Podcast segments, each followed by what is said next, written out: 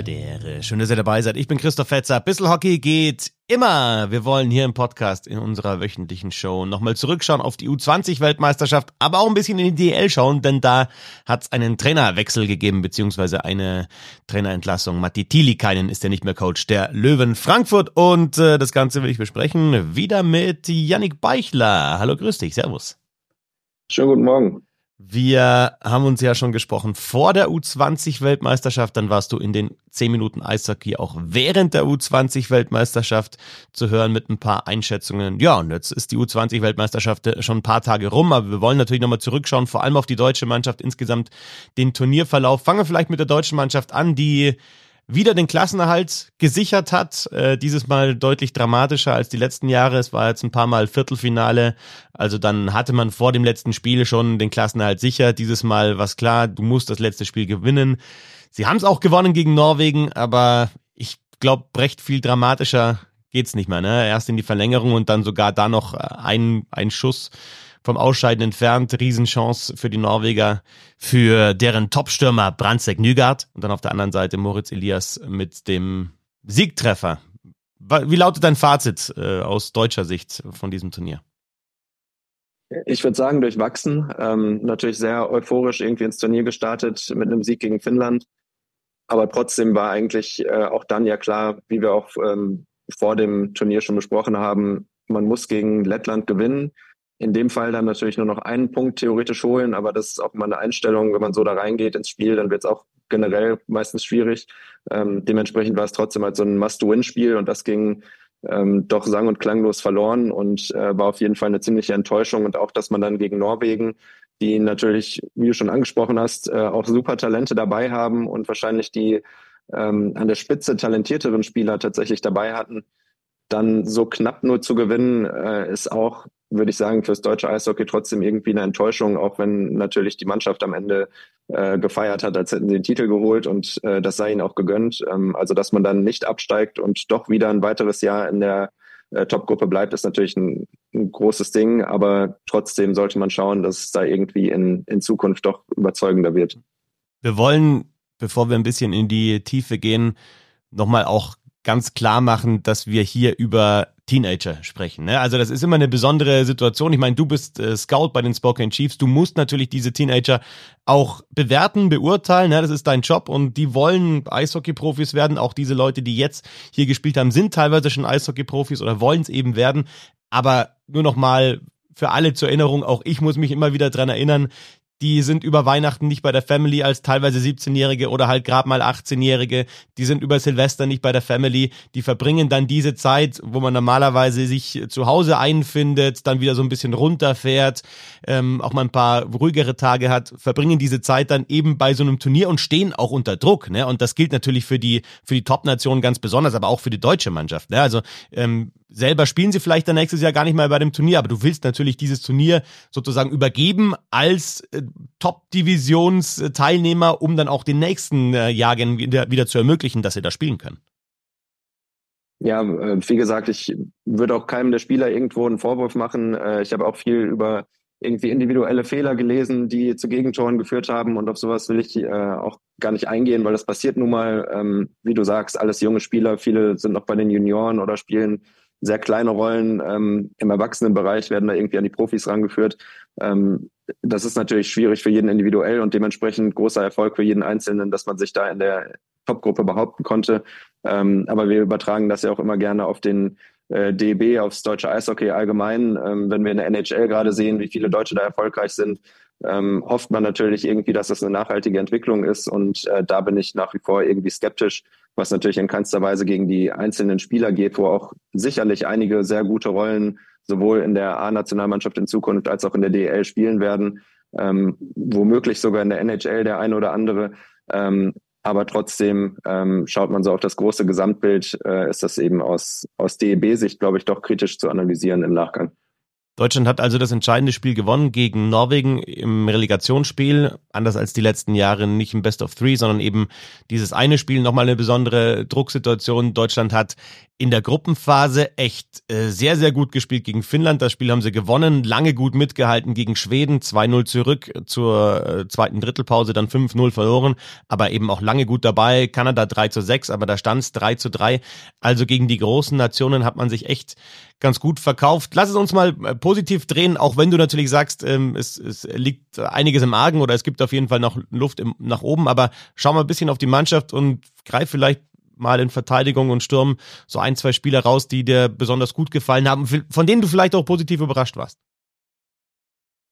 Ähm, ja, also Veit Oswald ist natürlich einer, der ähm, gerade zum Ende hin ein bisschen herausgeragt ist, äh, der mir auch schon immer gut gefallen hat und der ähm, nicht nur Topscorer wurde, sondern äh, auch Topscorer wurde für das deutsche Team ähm, mit einem Spiel weniger als der Rest.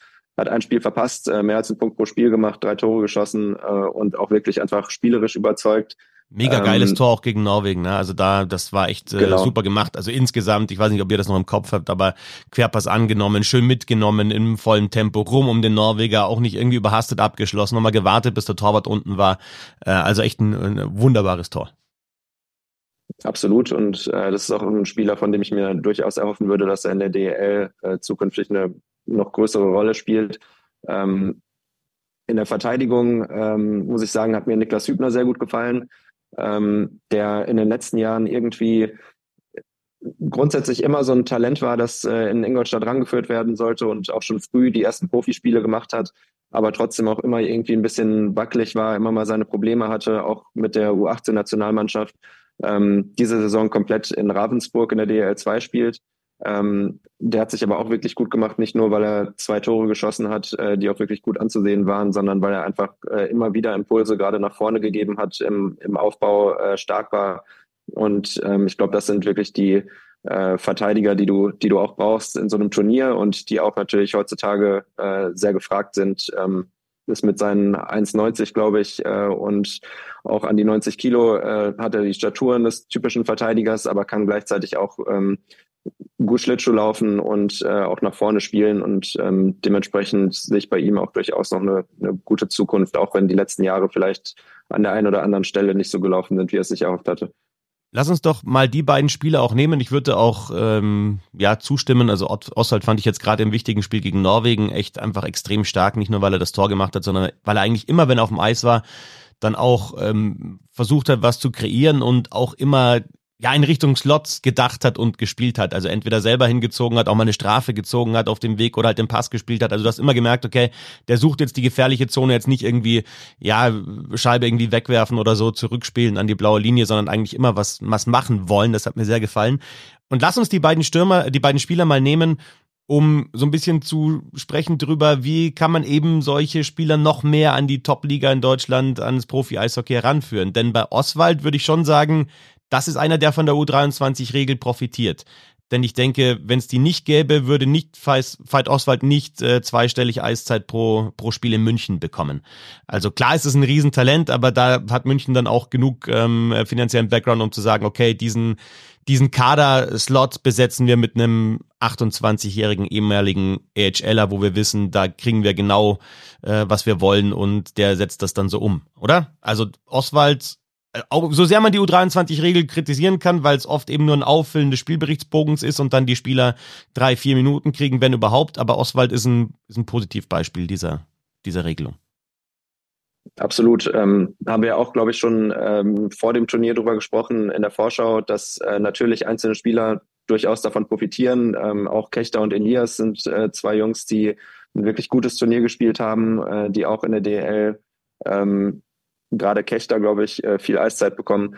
Ähm, und dementsprechend gibt es natürlich die einzelnen Spieler, die auf jeden Fall davon profitieren. Es gibt halt andere, haben wir auch schon viel darüber gesprochen, ähm, bei denen das anders aussieht und äh, gleichzeitig hast du eine DNL, die irgendwie ähm, als, U20, als Top U20-Liga relativ ausgedünnt ist, was so das äh, Top-Talent angeht, weil eben sehr, sehr viele schon sehr früh hochgezogen werden. Ähm, aber natürlich, wenn man sich in Oswald anguckt oder auch äh, Hübner spielt in Ravensburg ähm, auch eine relativ große Rolle, ähm, dann ist das natürlich äh, positiv zu betrachten, auf jeden Fall. Genau, und Hübner wäre dann der andere Weg, ne, zu sagen, also der war ja auch letzte Saison schon teilweise im DL-Kader dann mit dabei. Ich habe dann ein paar Spiele von Ingolstadt gesehen, habe immer geschaut, wo, wo ist der eigentlich, wann kommt er mal aufs Eis, dann hat er einen Wechsel, dann schaust du danach, hat er dann irgendwie, ich glaube, der hatte ein Spiel sogar, da hatte er dann mal 20 Sekunden Eiszeit, weil ihn halt Mark French einmal für einen Wechsel gebracht hat, damit er sich mal ein bisschen bewegt, so ungefähr, also jetzt mal überspitzt gesagt, aber der hat halt da einfach keine Rolle gespielt. Ist dann auch immer eine Frage, kommst du als junger Spieler in eine Mannschaft, die gerade funktioniert? Geht's da gerade um alles? Muss die irgendwie aufholen? Ist die in den Playoffs? Ne? Und dann ist die U23-Regel vielleicht doch nicht so optimal, weil dann hast du zwar den Spieler mit dabei, aber er könnte woanders vielleicht wertvolle Eiszeit bekommen, anstatt sich ein Profispiel von der Bank aus anzuschauen oder ein DL-Spiel von der Bank aus anzuschauen. Und dann ist die DL2 ja auch noch eine Möglichkeit zu spielen. Das sieht man jetzt bei Hübner, dass das ja auch funktionieren kann. Oder wenn wir in Ingolstadt sind, gut, äh, Philipp Krause jetzt mittlerweile in der DL, würde ich sagen, etabliert, aber der hat ja auch erst ähm, den, den Weg über die DL2 über Kaufbeuren gemacht. Ja, ich glaube, es gibt äh, einige Beispiele. Also ich finde selbst ein äh, Samuel Schindler zum Beispiel hat äh, auch ein gutes Turnier gespielt und äh, war jemand, der mich äh, überrascht hat als einer, der in der Oberliga äh, spielt ähm, und da auch einen relativ großen Sprung dann macht äh, auf das top internationale Niveau. Ähm, auch für ihn ähm, würde ich sagen, läuft gerade alles gut. Äh, in Bayreuth spielt er eine große Rolle und hat jetzt ein gutes äh, U20-Turnier gespielt. Alles super. Ähm, von daher geht es halt wirklich auch äh, immer darum, individuell irgendwie zu finden, wie du sagst, wie ist die, ähm, die Situation in der Mannschaft, wie ist die Situation beim Spieler, ähm, da die richtige ähm, den richtigen Ort einfach für den Spieler zu finden, damit er sich in dem Moment richtig entwickeln kann. Und das äh, ist natürlich nie einfach, ähm, aber es gibt auf jeden Fall einige Beispiele, wo ähm, für die individuellen Spieler dann der individuell richtige Ort auch gefunden wurde. Dann sind wir bei DL und DL2, also zwei jetzt, die wir rausgegriffen haben mit Oswald und auch mit Hübner, die in, in Profiligen spielen. Hm, im Fokus waren vorher, finde ich, auch die im deutschen Kader, die eben in Nordamerika spielen. Also von Lutz hatte ich mir viel erwartet, von Panocha hatte ich mir viel erwartet. Ich finde, dass da aber Oswald und, und Hübner schon nochmal vom, vom Leistungsniveau ja deutlich drüber waren, auch von der Entscheidungsfindung. Ja, würde ich insgesamt auch zustimmen. Ich äh, fand bei Lutz hat man äh, durchaus gesehen, dass da einfach äh, individuell sehr, sehr viel Skill da ist. Äh, er hat immer wieder versucht, ähm, viel alleine zu machen, ähm, was natürlich auch gerade bei ähm, Juniorenspielern häufig ein Problem ist, beziehungsweise gerade bei Spielern, die irgendwie äh, besser sind als die Mitspieler, die vielleicht äh, manchmal Mitspieler haben, die nicht schnell genug hinterherkommen, ähm, sodass du viel alleine lösen musst. Jetzt bist du dann natürlich bei U20 WM irgendwie in einer anderen Situation. Die Gegner sind äh, schneller da, die Mitspieler sind im Idealfall stärker. Ähm, da hat vielleicht dann einfach der ähm, der Sprung nicht so gut geklappt jetzt in, in diesem individuellen Turnier. Ähm, würde ich aber, also ich würde ihn weder abschreiben noch sagen, dass es ein besonders schwaches Turnier war. Also ich finde, er hat auch sehr viel gezeigt, dass da sehr viel Talent da ist und äh, auch gezeigt, warum er in der NHL gedraftet wurde. Ähm, Panocha haben wir auch vorher darüber gesprochen, dass der jemand ist, von dem man sich viel erhoffen kann, der aber natürlich auch als 2005er Jahrgang ähm, nächstes Jahr noch zurückkommen kann, der ähm, als Underager hier in dem Turnier war, hat trotzdem eine große Rolle gespielt, hat äh, natürlich auch den einen oder anderen Fehler gemacht, ähm, was einfach dazugehört, haben wir auch gerade schon gesagt. Ähm, die Spieler sind einfach so jung, machen natürlich Fehler, aber auch bei ihm hat man gesehen, ähm, dass er grundsätzlich sehr talentiert ist, ähm, auch läuferisch stark, ähm, in beide Richtungen eigentlich stark, gerade was äh, Rush-Verteidigung angeht, aber auch was die Arbeit nach vorne angeht. Ähm, von daher würde ich mir da auch keine Sorgen machen. Ich finde, bei beiden Spielern äh, hat man gesehen, warum sie NHL Draftpicks waren und äh, warum sie das auch verdienen, ähm, auch wenn das Turnier jetzt vielleicht nicht ganz so gut war, wie man sich für die beiden erhofft hätte. Haufe, ebenfalls einer, der in der in Nordamerika spielt, in der W HL, der hat sehr gut funktioniert in der Reihe mit Oswald und, und Hördler. Hördler natürlich da auch mit einer ganz speziellen Rolle. Im Fortschritt war diese Reihe ganz gut. Wir schauen jetzt sehr viel auf die Top 6. Auch Roman Kechter natürlich immer wieder mit äh, wichtigen Aktionen und da hat man auch gesehen, dass der sich jetzt gut entwickelt hat in Nürnberg. Viel, viel Ruhe an der Scheibe und es ist tatsächlich auch so, dass du in Nürnberg ja also die, die die hoffen, dass der schnell wieder zurückkommt. Ne? Also die, die warten direkt auf ihn oder haben gehofft, dass der schnell wieder zurückkommt, weil die ihn auch wirklich brauchen, weil der ein wichtiger Bestandteil des Lineups ist. Äh, Julian Lutz hast du angesprochen, Moritz Elias natürlich mit dem entscheidenden Tor im Scoring sonst nicht so aufgefallen, aber macht halt das wichtigste Tor des Turniers mit dem Game Winner gegen Norwegen in der Verlängerung und auch so so ein Sumpf ein Rollinger und vor allem ein Bicker, also sag ich jetzt mal nicht in den Top 6, sondern ein bisschen tiefer im Lineup, haben sich, finde ich, auch im Laufe des Turniers gesteigert. Bicker ist ja dann raufgerutscht nach dem Check von, von äh, Oswald gegen Lettland, hat dann auch in den Top 6 gespielt, hatte diese drei Screens äh, bei den Powerplay-Toren gegen Kanada. Ähm, und ja, also auch da Bicker und Sumpf jeweils zwei 2005er. Also das sind ja dann auch die, die die, die Mannschaft im, im nächsten Jahr dann tragen müssen. Ja, absolut. Ähm, ich finde auch, wenn man eine positive Sache, abgesehen von individuellen Leistungen, hervorheben möchte, dann äh, kann das auf jeden Fall auch die Tiefe im Kader sein. Also an der Spitze fehlt es irgendwie. Man hat keinen äh, Stützle, keinen Reiche, keinen Peterka. Ähm, aber trotzdem, wie du sagst, drei Reihen, äh, die gute Rollen gespielt haben.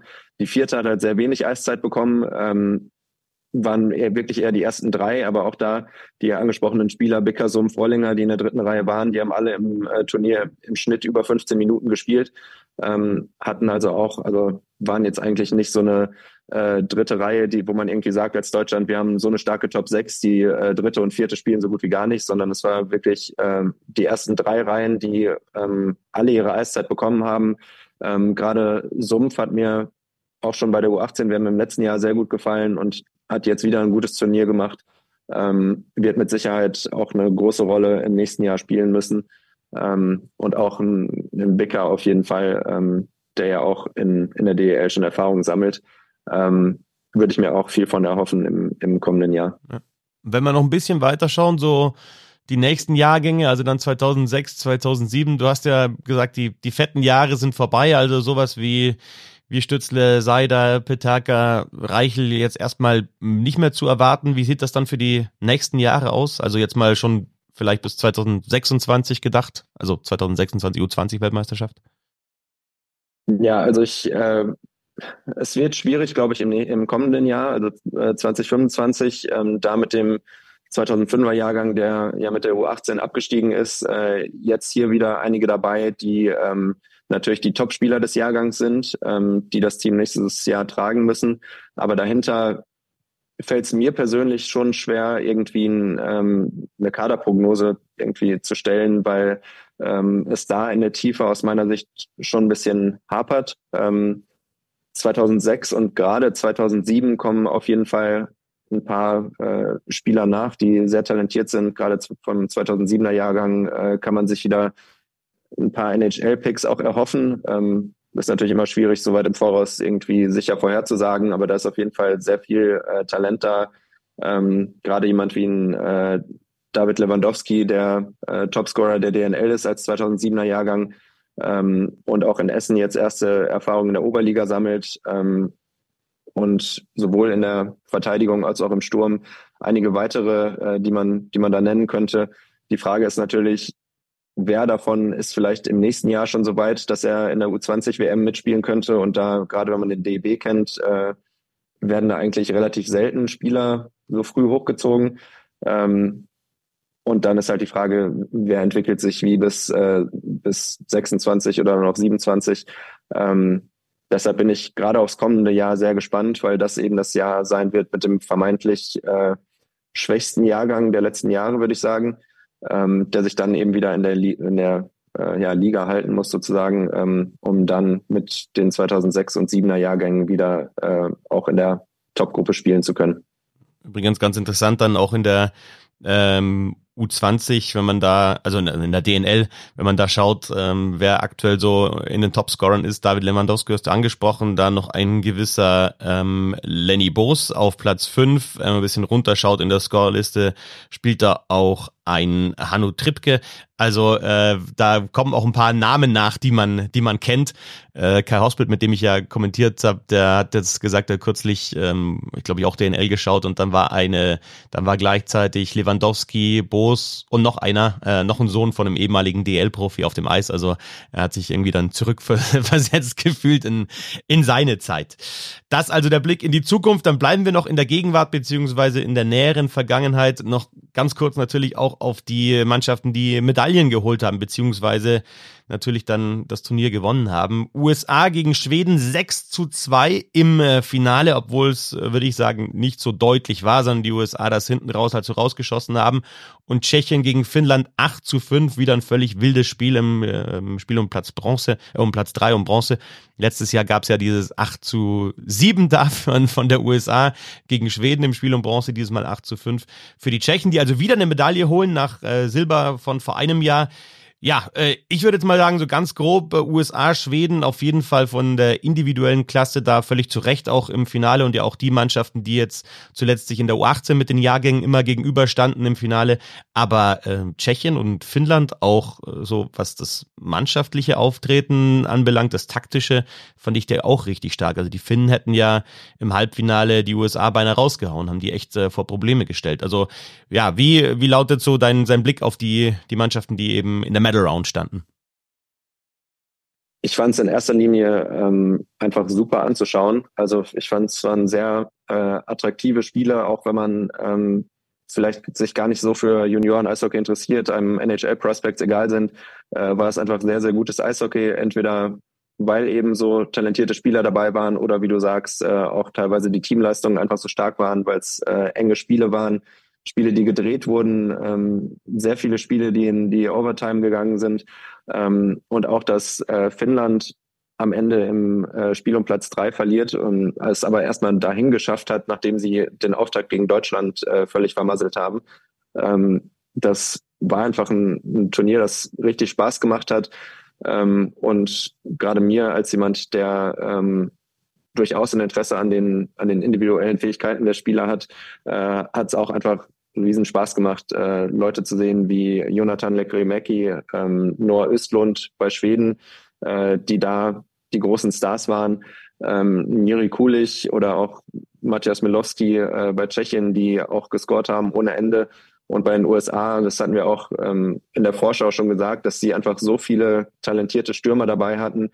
Äh, ich glaube, da haben am Ende elf Spieler oder so mehr als einen Punkt pro Spiel gemacht, ähm, wo man gar nicht so richtig einen rauspicken kann, der irgendwie der Überragende gewesen wäre, sondern es hat einfach jede Reihe äh, gescored ohne Ende und dass sie dann mal acht Tore in einem Spiel machen, ähm, das wundert irgendwie am Ende auch keinen. Also mir persönlich hat es einen riesigen Spaß gemacht, da äh, alle Spiele anzuschauen. Ja. Und also hätte ja auch für, für Schweden zum Beispiel anders laufen können, sind im Viertelfinale äh, erst über die Overtime weitergekommen gegen die Schweiz, auch die Slowakei äh, hat den Finnen dann einen heißen Fight geliefert im Viertelfinale. Auch da erst nach Verlängerung die Finnen weiter, also hätte auch noch äh, deutlich größere Überraschungen geben können bei diesem Turnier. Ein paar einzelne Spieler hast du schon angesprochen. Äh, Lekkeri Mäki ist ja auch zum wertvollsten Spieler dann gewählt worden. Bester Torhüter Hugo Hävelit von den Schweden, auch der beste Verteidiger mit Axel Sanim Pelika. Sehr, sehr auffällig zufällig ein Schwede, Katagotie von der USA, bester Stürmer, der, ähm, der ja dann auch ähm, den Titel geholt hat mit seiner Mannschaft und dann noch im, im All-Star-Team Jerzy Kulich, Lane Hudson und Theo Lindstein. Das waren natürlich dann vor allem die, die man auch erwartet hatte am Ende. Ähm, ja, und USA, Schweden, das große Finale. Und äh, da hat man auch schon gemerkt, dass sich das so ein bisschen über die vergangenen Jahre hochgeschaukelt hat. Äh, Ryan Leonard, der dann einmal so den Handkurs nach seinem Tor in Richtung Fans ähm, geschleudert hat, dann auch nochmal zwischen Gauthier und Leckery Mackie in der Handshake-Line nochmal eine kurze Diskussion. Ich fand, es hat das Ganze aber nochmal unterhaltsamer gemacht. Also ich, ich finde auch, Fair Play gehört genauso beim Gewinnen dazu. Ich finde, die USA haben es da so ein bisschen überzogen, aber eigentlich ist es ja dann auch das, das gewesen, was du erwartest, wenn, wenn eben Teenager aufeinandertreffen. Na, das kann ja dann noch nicht komplett ausgereift sein, auch in der Beziehung. Wir hatten vor ein paar Jahren mal die Schweden, die dann teilweise die, also die, die, die Silbermedaille sogar in die Zuschauer äh, geworfen haben und äh, völlig frustriert waren, dass sie eben nicht Gold geholt haben. Natürlich ist da auch Frust dabei, aber ja, irgendwie macht das ja auch dieses Turnier so speziell, oder? Ja, absolut. Und wir sprechen ja auch so oft darüber, gerade im äh, Zusammenhang mit der NHL, dass einfach die Persönlichkeiten fehlen. Äh, wenn du das mit der NBA oder NFL vergleichst äh, und wie die ihre Persönlichkeiten einfach vermarkten ähm, und dir dann im Vergleich dazu Leute wie McDavid anguckst, die einfach äh, überragendes Können vielleicht haben, aber so von der Persönlichkeit, äh, ich will nicht sagen wenig haben, sondern eher wenig zeigen, weil es einem so früh so eingetrichtert wird. Ähm, sobald dann sowas passiert wie jetzt die Amerikaner und die Schweden, äh, dann ja, wird wird es irgendwie mal direkt sehr kritisch gesehen, aber wie du sagst, es sind äh, Teenager, die im bis dato vielleicht größten Spiel ihres Lebens spielen und äh, dementsprechend ähm, freue ich mich da jedes Mal, wenn ich äh, irgendwie den Hauch von Emotionen sehe und äh, auch wenn man da vielleicht sagt, ob das jetzt so komplett fair war, äh, sei dahingestellt, aber ich meine, es gehört irgendwie dazu und äh, macht ja am Ende auch Spaß. Und ich glaube, es war nichts äh, Schlimmes dabei oder nichts wirklich Verwerfliches, äh, sondern halt mal ein bisschen äh, Spitzeleien in die andere Richtung. Und das gehört für mich auch dazu. Es gibt ja auch diese Formulierung, be a good Canadian boy, be a good American boy, dann vielleicht in dem Fall, ähm, wenn wir von der U20-Weltmeisterschaft, ähm, danke da schon mal für die Einschätzungen, ähm, so ganz spontan in, in eine aktuelle News springen und die hat ja auch mit Carter Gauthier zu tun dem äh, besten Stürmer der U20-Weltmeisterschaft, eigentlich gedraftet von den Philadelphia Flyers. Jetzt hat sich aber herausgestellt, oder eigentlich schon länger herausgestellt, der will gar nicht unbedingt für die Flyers spielen und ist jetzt getradet worden zu den Anaheim Ducks. Ist nicht so, dass es das noch nicht gegeben hat, sogar einmal sehr, sehr prominent, Anfang der 90er. Eric Lindros, damals von den Quebec Nordiques, äh, Nummer eins gedraftet, wollte nicht spielen für die äh, Nordiques, ist dann gewechselt zu den Philadelphia Flyers, hat dort dann lange gespielt und ähm, unter anderem im Gegenzug Peter Forsberg nach Quebec, beziehungsweise später waren das ja die Colorado Avalanche, mit denen Forsberg dann auch äh, zwei Stanley Cups gewonnen hat. Also es ist nicht so, dass es das noch nicht gegeben hat, aber trotzdem vielleicht auch Ausdruck dieser etwas äh, ja neueren Generation, dass die da auch nicht mehr so mitspielen und sagen, nee, ich will schon auch selber so ein bisschen entscheiden, wo ich spiele. Ist ja echt ein spezielles System da in, in Nordamerika. Du wirst einfach gedraftet und dann heißt es, okay, du bist jetzt hier mindestens mal für dein Entry-Level-Contract und dann ja als Restricted Free Agent kannst du da, also du kannst ja schon mal damit rechnen, dass du fünf, sechs Jahre deiner Karriere auf jeden Fall für das Team spielst, von dem du gedraftet wurdest. Und dann musst du, wenn du ein richtig guter Spieler bist, wie zum Beispiel jetzt Conor McDavid, und dann steht irgendwie die Entscheidung an, ähm, gehst du weg von diesem Team, ist das ja auch nicht nur sportlich eine schwierige Entscheidung, sondern dann bist du ja der absolute Depp. Also wenn McDavid jetzt sagen würde, er geht von den Oilers weg, ja, ist ein, gutes Recht, irgendwann zu entscheiden, okay, ich habe ich hab diese Qualitäten, ich will die Qualitäten halt für einen anderen Club zeigen. Aber ähm, irgendwie ist das so drin in dem nordamerikanischen System, dass dann, wenn einer wirklich äh, ein Top-Draft-Pick ist, dass der eigentlich äh, seine Prime auf jeden Fall für diesen Club spielt. Also, Gauthier, irgendwie Anzeichen für eine neue Generation oder einfach so ein, so ein Einzelfall, dass der sagt, nee, äh, Philadelphia will ich eigentlich nicht, ähm, tradet mich. Ich bin sehr gespannt drauf, was in Zukunft passiert. Also bisher, wie du sagst, ein Einzelfall. Ähm, würde aber irgendwie passen, dass das in Zukunft noch mal häufiger passiert. Ähm, wenn man mit Europäern spricht oder aus unserer europäischen Sicht, äh, ist es ja sowieso immer, wie du sagst, ein etwas komisches System und äh, gerade auch ähm, einfach deutsche Eishockey-Fans, die mit der, D äh, mit der NHL vielleicht nichts zu tun haben, eher die DL oder äh, sonst welche Teams in Deutschland äh, schauen, sind da ja auch immer erstaunt, erstmal, wenn sie irgendwie so das Draft-System kennenlernen und sagen, wie, der darf dann gar nicht entscheiden. Und äh, wenn sie dann noch über Restricted Free Agency ähm, hören, dann wird es irgendwie alles noch komischer, äh, dass man da sehr, sehr lang überhaupt kein Mitspracherecht hat. Ähm, von daher, ich bin sehr gespannt, ob das, ob sich irgendwie so in dieses äh, europäische Mindset, ich möchte selbst entscheiden, wo ich äh, spielen möchte und möchte einfach meinen Vertrag da unterschreiben, ähm, ob sich dahin entwickelt und das mehr Spieler in Zukunft machen, aber gleichzeitig kann ich es mir so richtig auch nicht vorstellen, weil zum einen immer noch äh, die meisten Spieler einfach in die NHL wollen, das ist das Ziel Nummer eins. Und für Europäer ist es ehrlich gesagt sowieso mehr oder weniger egal, wo in Nordamerika du spielst. Also natürlich hat man von manchen Städten mal gehört und von anderen noch nicht, aber ähm, man ist einfach froh, da zu sein. Und das äh, trifft, glaube ich, auch auf die allermeisten Nordamerikaner zu, die ähm, bis auf die US National Team Development Program Jungs wie Katagotier auch schon gewöhnt sind, irgendwo gedraftet zu werden, sei es in der USHL oder CHL oder auch in den äh, Ligen darunter, gibt es überall Drafts und es ist eigentlich überall dasselbe. Ähm, von daher, ich glaube, das System ist einfach so tief drin, dass sich da wahrscheinlich nicht so richtig viel tun wird, aber gleichzeitig ist äh, Gauthier jetzt natürlich schon ein Beispiel, wo du als ähm, kommender Superstar ähm, ja zumindest es dir erlauben kannst, mal nachzufragen, ob du nicht auch woanders hin dürftest. Du brichst natürlich mit so einer Aktion irgendwie das komplette System Draft irgendwie auf und wenn es öfter passiert, wird es ja eigentlich ad, ad surdum geführt, weil das ist ja gerade der, der Hintergedanke beim Draft, dass ich dann eben die Möglichkeit habe, wenn ich äh, eben schlechter performt habe und einen schlechteren Platz belegt habe, mir eben dann den Spieler wirklich zu ziehen und zu holen, ähm, den ich gern hätte. Und aus dieser Sicht war es dann natürlich damals bei Lindros nochmal krasser, ne? Und der Nummer 1 Pick dann sagt, nee, ähm, für die spiele ich nicht. Stell dir mal vor, äh, Conor Bedard hätte jetzt gesagt, nee, Chicago, da läuft's aktuell überhaupt nicht so und in die Organisation will ich nicht, äh, tradet mich mal als, als, als absoluter generational Player. Also grundsätzlich kann ich auch den, den Gedanken natürlich nachvollziehen. Andererseits kommst du eben in das System rein, entscheidest dich ja auch bewusst dafür, das zu tun und da mitzumachen. Äh, schwierige Geschichte. Ich habe auch keine endgültige Antwort. Aber wenn es jetzt natürlich dann eine, eine, Lösung gibt für die Philadelphia Flyers, in dem Fall mit dem mit dem Trade, da auch mit Jamie Drysdale, auch wieder einen, einen jüngeren Spieler dann äh, zu holen, nicht mehr ganz so jung wie Cutter Gauthier und das haut irgendwie hin. Okay. Aber also wenn das jetzt zur Regel wird, dann verliert ja auch der Draft irgendwie seinen, seinen Sinn. Durchaus, aber ich glaube, bis dahin ist noch ein, ja. ein sehr, sehr langer Weg. Also ich äh, kann es mir aktuell noch nicht vorstellen. Aber ich bin sehr gespannt, ob es äh, noch häufiger vorkommt. Also, die USA holen Gold gegen Schweden im Finale bei der U20-Weltmeisterschaft. Bronze geht an die Tschechen im Spiel um Platz 3 gegen Finnland und Deutschland hält die Klasse mit einem 5 zu 4 Sieg nach Verlängerung gegen Norwegen im Relegationsspiel. Und auch um das noch rauszustreichen, Positiv natürlich aus deutscher Sicht, dass es jetzt seit 2019, damals der Aufstieg, einmal 2020 haben sie gegen Kasachstan dieses Best of Three ähm, Relegation gespielt, seitdem dann eben äh, gehalten, durchgängig und auch weiterhin in der Top-Division. Das ist ja schon mal gut, dass jetzt die letzten Jahre immer auch Deutschland eben in dieser höchsten Gruppe spielt bei der U20. Janik, lass uns noch kurz in die DL blicken, denn da gibt's ja auch eine aktuelle Nachricht, der Trainerwechsel beziehungsweise die Löwen Frankfurt, die sich getrennt haben von Matti Tilikainen, der ja vor der Saison von äh, Gary Fleming übernommen hatte, schon mal da war. Jetzt aktuell diese Niederlagenserie, Frankfurt mit zehn Niederlagen am Stück abgerutscht aus den Top Ten.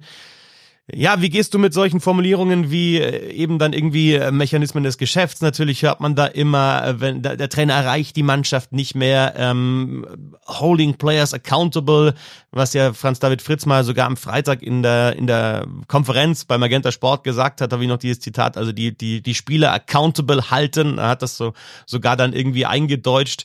Ähm, ja, wahrscheinlich nicht vermeidbar, oder? Wenn es so eine Niederlagenserie gibt, dann zu sagen, okay, wir müssen irgendwas äh, ändern. Vor allem, wenn es halt dann jetzt wirklich gegen den Abstieg geht bei den Löwen Frankfurt. Ich glaube, äh, was du da zuletzt gesagt hast, äh, wir müssen irgendwas ändern. Das äh, fasst es immer ganz gut zusammen äh, bei solchen Trainerwechseln, wo man eigentlich äh, vielleicht vom Trainer immer noch viel hält, ähm, es gibt ja viele Beispiele dafür, wo man auch äh, sagt, komisch, dass der Trainer jetzt rausgeworfen wird, weil eigentlich war der doch mal mit dem Team erfolgreich und warum sollte es jetzt nicht mehr funktionieren? Ähm, man kann sich nicht vorstellen, dass es danach mit einem neuen Trainer wirklich besser läuft und trotzdem ist es dann am Ende so. Ähm, manchmal, also ich finde, das hat immer ein bisschen was von Verzweiflung, äh, dass man einfach sagt, mir fällt jetzt nichts anderes mehr ein, als den Trainer rauszuwerfen und einfach nochmal jemanden neuen dahin zu stellen, der vielleicht äh, anders mit der Situation umgeht, der anders mit der Mannschaft umgeht, der nochmal neue Impulse setzt. Ähm, von daher hat es aus meiner Sicht häufig nicht unbedingt was mit dem Trainer zu tun, sondern ist eher, äh, wie du sagst, ein Ansatz von, wir müssen jetzt mal irgendwas versuchen, weil so kann es nicht weitergehen.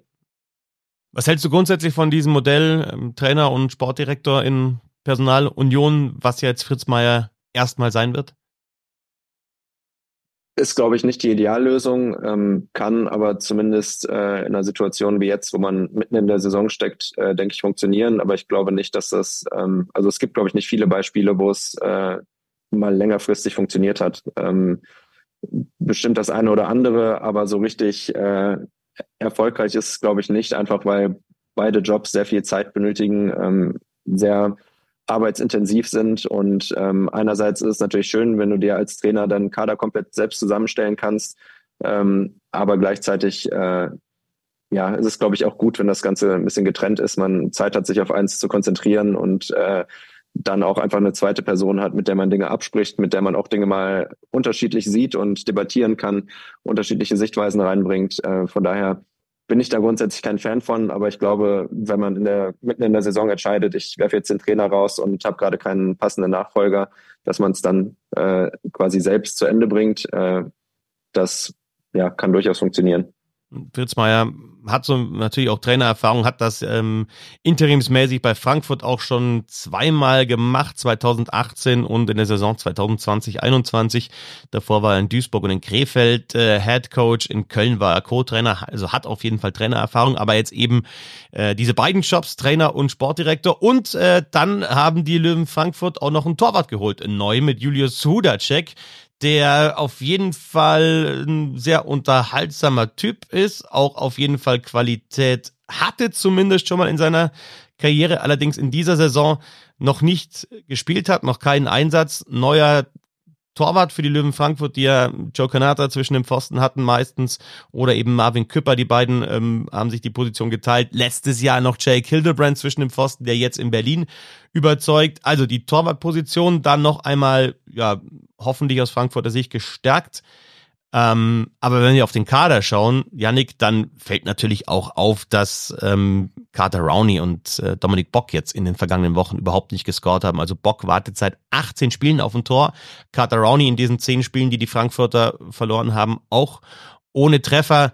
Also ich denke, du brauchst vor allem auch mehr von deinen Topspielern. Und wenn man sich den Kader anschaut, ist das ja auch kein Kader, der der auf Platz 11 gehört, sondern auf jeden Fall in die Top 10. Ich meine, hinten Matuschkin und Lajunen unter anderem, die sie ja geholt haben in der Verteidigung.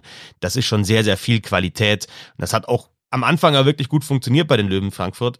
Ähm, dazu dann hinter äh, Rowney und Bock äh, die Reihe mit, ähm, mit äh, Cameron Brace, mit Cramarosa, der dann gespielt hat, und mit Kunig, mit, mit neuen Spielern eben, die gekommen sind. Also da auch mehr Tiefe geholt. Das war ja so das Thema in der vergangenen Saison. Die Löwen Frankfurt vor allem in die erste Reihe, aber jetzt ist ja sogar mehr. Also dann auch schwer zu erklären, warum es nicht reicht für die Top Ten jetzt aktuell.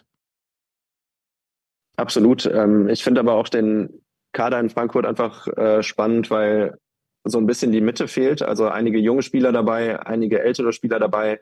Ähm, und es gibt, also irgendwann ist natürlich damit zu rechnen, dass äh, man mit über 30 äh, langsam abbaut. Ähm, also wenn die Topstars da so 33, 34 sind, ähm, kann es natürlich sein, dass sie immer noch erfolgreich sind. Und da gibt es auch viele Beispiele für. Und dass ein Rowney letzte Saison noch überragend war, das äh, ist ja auch kein Geheimnis. Ähm, trotzdem geht es dann natürlich schnell, dass man irgendwie nicht mehr ganz so erfolgreich ist wie im Vorjahr. Ähm, und wenn dann die Verantwortung sowohl auf den Älteren lastet, die irgendwie eher auf dem Weg sind abzubauen und auf jemandem wie Bock, der zwar auch jetzt letzte Saison überragend war, der auch mittlerweile schon verdammt viel Erfahrung hat für sein junges Alter, ähm, ist es trotzdem auch noch sehr viel Verantwortung und äh, wenn es in der ganzen Mannschaft irgendwie nicht läuft, dass dann jemand wie Bock ähm, wirklich vorangeht und der ist, der sagt, nee, ähm, bei mir läuft es jetzt weiter gut und äh, ich gehe als, als der Starspieler voran. Das kann man vielleicht auch nicht äh, unbedingt erwarten. Ähm, von daher bin ich gespannt, was sich da jetzt tut, ob äh, Fritz Meier nochmal mehr rausholen kann aus dem Team. Ähm, ja, weil die, ich sage mal, die Kaderkonstruktion, die ist auf jeden Fall interessant und äh, gibt genug her, dass es in beide Richtungen weitergehen kann. Wenn wir am Anfang über die U20-Weltmeisterschaft gesprochen haben, ausführlich und über die deutsche Mannschaft und ähm, ja auch über einen Kevin Bicker, Wäre das vom Spielertyp nicht einer, den man auch mal zu ähm, Bock und Rowney stellen könnte? Also sie haben natürlich viel ausprobiert. Ne? Sie haben mit Marco Schweiger angefangen in dieser Reihe mit Rowney und Bock. Dann war Alanov mit dabei. Dann war längere Zeit Cramarosa mit dabei. Ryan Schwartz war kurz mal dabei. Ähm, dann Julian Napravnik, den sie ja auch geholt haben. Also so eine Ergänzung, Napravnik fand ich von der Idee her ganz gut, weil der auf jeden Fall auch die Spielintelligenz hat, da mitzu, mitzumachen und dann auch das Tempo. Aber ist Bicker schon bereit für eine prominentere Rolle bei den Löwen Frankfurt? Lässt sich das so pauschal beantworten? Man kann es zumindest ausprobieren. Also wieder nach dem Motto, man muss mal irgendwas probieren. Ähm, von daher, ja, warum nicht? Ähm, es würde mich überraschen, wenn er sich da wirklich, äh, also wenn er wirklich so weit ist, dass er sich da festspielen kann, um wirklich eine große Rolle zu spielen. Ähm, aber es gibt natürlich auch Möglichkeiten, ihm einfach einige Shifts da zu geben, äh, die man aber doch mehr, mehr auswählt und irgendwie die Eiszeit so managt, dass er in einfacheren Situationen ist, wo man sich irgendwie erhofft, äh, ja, Tore zu schießen, ähm, ohne jetzt unbedingt immer gegen die gegnerische Top-Reihe zu spielen. Ähm, das ist ja durchaus was, was in der DL auch gemacht wird. Von daher äh, kann man auf jeden Fall mal ausprobieren. Was eventuell die Schwierigkeit sein könnte, ist, dass ähm, eigentlich Bob Rowney und auch Bicker alles eher Spieler sind, die, äh, die die Tore schießen und nicht unbedingt auflegen. Ähm, Bock hat natürlich jetzt diese Saison nicht ganz so viel getroffen wie in, ähm, im vergangenen Jahr, aber trotzdem äh, hat die letzte Saison auch gezeigt, was er kann und was für ein Spielertyp er sein möchte. Ähm, von daher, ob das so wirklich harmoniert, ähm, schwierig zu sagen, aber Bicker ist auf jeden Fall ein Typ, der äh, mit viel Tempo und Einsatz kommen würde und äh, immer aktiv ist im Vorcheck, ähm, viel, viel ackert einfach das ganze Spiel lang. Ähm, und so jemanden dann noch äh, in die erste Reihe zu stellen, das äh, kann eigentlich nicht schaden. Und das äh, ist ja auch oft so ein Spielertyp, der ähm, vielleicht nicht unbedingt die vielen Punkte macht am Ende, aber der zwei ähm, ja, zwei guten Offensivspielern dann hilft, indem er einfach äh, da ist, dem, dem Gegner auf die Nerven geht und äh, Fuchs erobert. Von daher ein Versuch ist es auf jeden Fall wert, würde ich sagen. Und da müssen wir doch auch irgendwie hin, oder? Also die Schweden machen so, dass sie da, da hat vielleicht der 18-, 19-Jährige nochmal eine ganz andere Rolle in einem Team und scored, aber dass der zumindest halt von der Eiszeit her Top 6 Stürmer ist und vielleicht dann auch mal, wenn er selber noch nicht der Scorer ist und äh, selber noch keine Reihe führen kann, zumindest diese Reihe ergänzt. Also ich würde jetzt auch sagen, bei Bicker war auf jeden Fall zu sehen, dass der Tempo hat, dass der Einsatz zeigt, dass der äh, ja sicherlich auch scoren kann. Hat ja auch ein wichtiges Tor geschossen ne, im Spiel gegen Norwegen, ähm, den Führungstreffer für die deutsche Mannschaft. Aber dann ist vielleicht die Frage, ob es eben schon ganz reicht und das kannst du wahrscheinlich vor allem jetzt als äh, Trainer einer Mannschaft wie den Löwen Frankfurt, die aktuell eben schauen müssen, dass sie nicht wirklich brutal in den Abstiegskampf reinkommen, möglicherweise einfach nicht ausprobieren in dieser Phase. Aber wünschenswert wäre es doch, wenn diese Spieler dann eben zu mindestens Ergänzungen werden in den, in den Top 6 als junge deutsche Teenager. Ja, ich mag diesen äh, Vergleich mit Schweden und Finnland äh, ehrlich gesagt nicht, den man immer wieder hört, äh, weil es ja doch irgend, weil doch mehr dazu gehört, als die Spieler einfach nur in diese Positionen zu pressen, wenn sie vielleicht noch nicht dafür bereit sind. Ähm, die Beispiele, die immer genannt werden, die in Schweden oder auch Finnland äh, schon so große Rollen spielen, das sind auch in der Regel ähm, Erstrunden-Picks in der NHL. Bicker ist einer, der wurde immerhin in der fünften Runde gedraftet, ähm, aus der DNL von den, von den Jungadlern quasi direkt, auch wenn er, glaube ich, einmal wahrscheinlich auch noch ein paar Sekunden äh, in, in der DL schon auf dem Eis gestanden hat. Ähm, von daher sind die Situationen, glaube ich, nicht ganz vergleichbar. Ähm, Bicker ist dann eher auch ein Beispiel, das auch in, in Schweden oder Finnland vielleicht äh, ja langsamer rangeführt werden würde, einfach weil er persönlich noch nicht so weit ist oder weil vielleicht auch nicht das ganz große Talent da ist, das äh, man bräuchte, um ein Erstrundenpick zu sein und dann äh, sehr schnell in die NHL zu springen, sondern eben eher einer, der sich äh, Schritt für Schritt so entwickelt, dass er ein Topspieler in der DEL wird. Ähm, von daher, ja, der, der, Vergleich gefällt mir nicht, aber trotzdem ist es natürlich wünschenswert, dass äh, jemand wie Bicker auch mal eine große Rolle spielt und ähm, womöglich auch in der ersten Reihe seine Minuten macht und äh, nicht dann irgendwie in der vierten Reihe mit äh, doch stärker limitierten Spielern.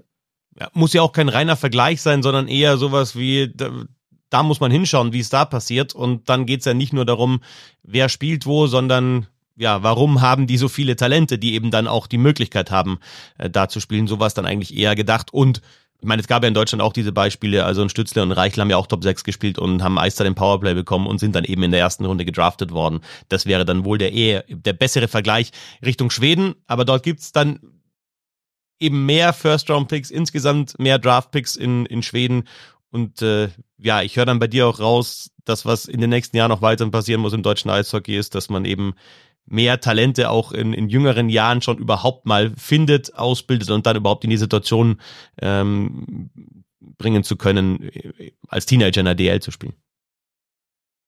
Ja, es ist ja immer äh, einfach zu meckern und irgendwie zu sagen, äh, es läuft nicht beim DEB und man muss sich mal was überlegen, aber es ist nun mal das große, ähm, das große Gesamtbild, von, von dem ihr im Podcast, glaube ich, auch schon oft gesprochen habt, äh, was auch ähm, Eishallen schließen und äh, solche Themen angeht, einfach sehr, sehr schwierig, äh, die breite Masse irgendwie hier zu generieren und die dann auch auf höchstem Niveau zu trainieren, so dass man äh, sich ja eher an Länder wie Schweden und Finnland heranentwickelt, als dass man äh, gegen Norwegen gegen den Abstieg spielt.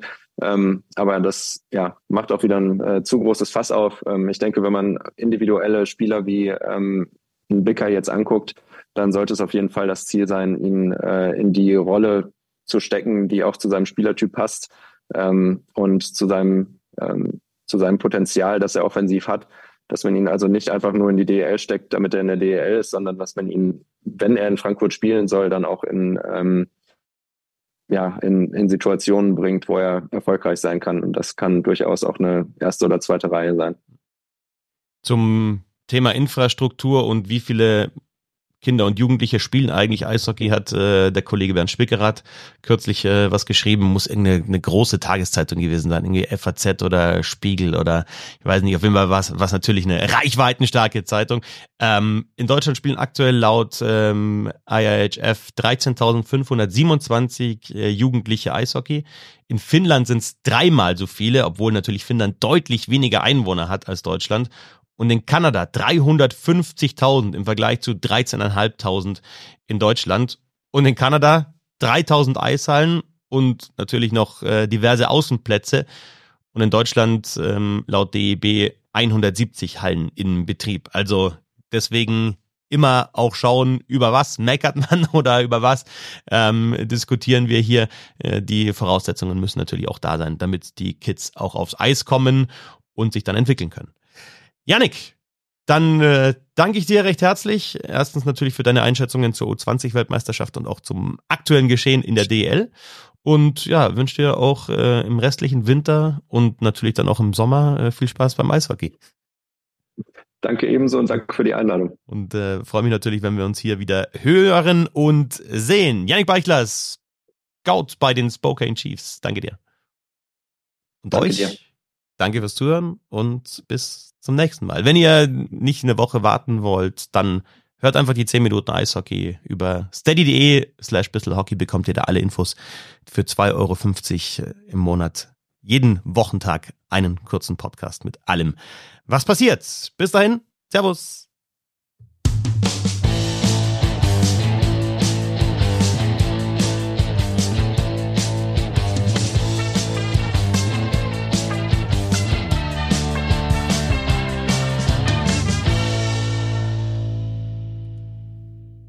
Wie baut man eine harmonische Beziehung zu seinem Hund auf? Puh, gar nicht so leicht. Und deshalb frage ich nach, wie es anderen Hundeeltern gelingt, beziehungsweise wie die daran arbeiten. Bei Iswas Dog reden wir dann drüber. Alle 14 Tage neu mit mir, Malte Asmus und unserer Expertin für eine harmonische Mensch-Hund-Beziehung, Melanie Lippisch. Iswas Dog mit Malte Asmus. Überall, wo es Podcasts gibt.